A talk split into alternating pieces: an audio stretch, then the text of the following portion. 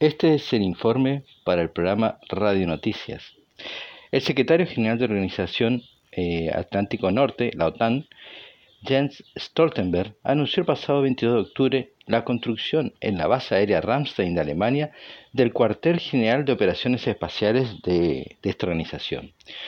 Justificó esta decisión para contrarrestar la creciente amenaza sino-rusa sobre las capacidades de comunicaciones militares, transmisión de datos y navegación.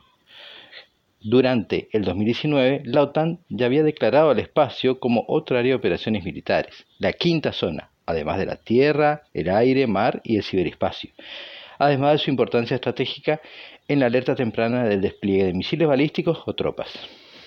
Este centro será el punto de contacto para apoyar las misiones atlánticas con comunicaciones e imágenes satelitales y monitorear amenazas a los satélites de sus 30 miembros. De los casi 2.000 satélites en órbita eh, a la Tierra, aproximadamente la mitad corresponde a los países miembros de la OTAN. Este ha sido un informe para el programa Radio Noticias de Pablo Germán Salazar.